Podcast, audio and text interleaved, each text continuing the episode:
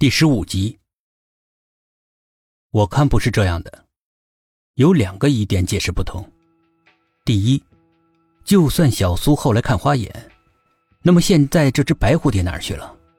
总不会是报案的人拿去了吧？第二，你们注意到了没有？电梯里没有另外一个人的影子。当他的第二个疑点一说出来，屋内一片寂静。让人讨厌的寂静。是啊，如果是人，不可能没有影子啊。会不会是监控没有照到啊？老杨抱着侥幸的心理，上次灵异案件已经差点让他丢了性命，这次千万千万不要再碰上了。不可能，你看，这只有一个盲点。这个盲点如果躲着凶手的话，那么他的影子必然会被监视器捕捉到。可是画面里面根本就没有。而且如果是药物，有个发作的过程，不可能在一分钟之内叫人致命的。所以，说到这里，薛品涵停了下来，看着苏应真。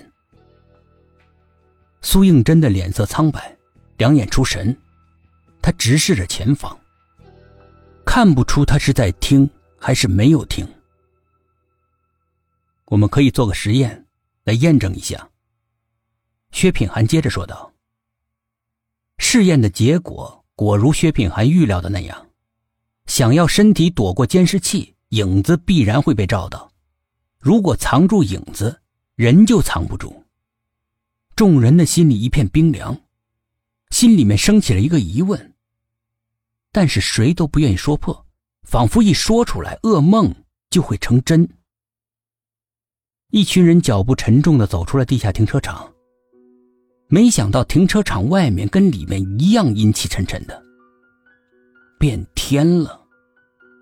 早上还是朝霞满天，阳光灿烂，此刻却是乌云压顶，天色沉重的好像随时要掉下来一样，让人心惊。远方的天空，游移不定的乌云被骄阳从云层由里到外染上了猩红的血色，就好像有鲜血渗出来凝固的颜色，让人感到莫名的压抑。道路两旁的树木不停的摇摆着，风越刮越大。天空中那一抹让人害怕的黑红色，像一堆淤血一般被水冲淡了一样，慢慢的散去。天空已经完完全全被黑压压的乌云占领，暴风雨眼看就要来了。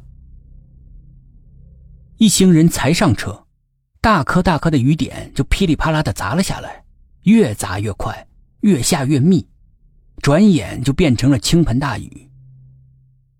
神使鬼差一般，苏应真往后面看，透过被雨水淋得模模糊糊的车窗，他清楚的看到。一个人影站在雨里，注视着他。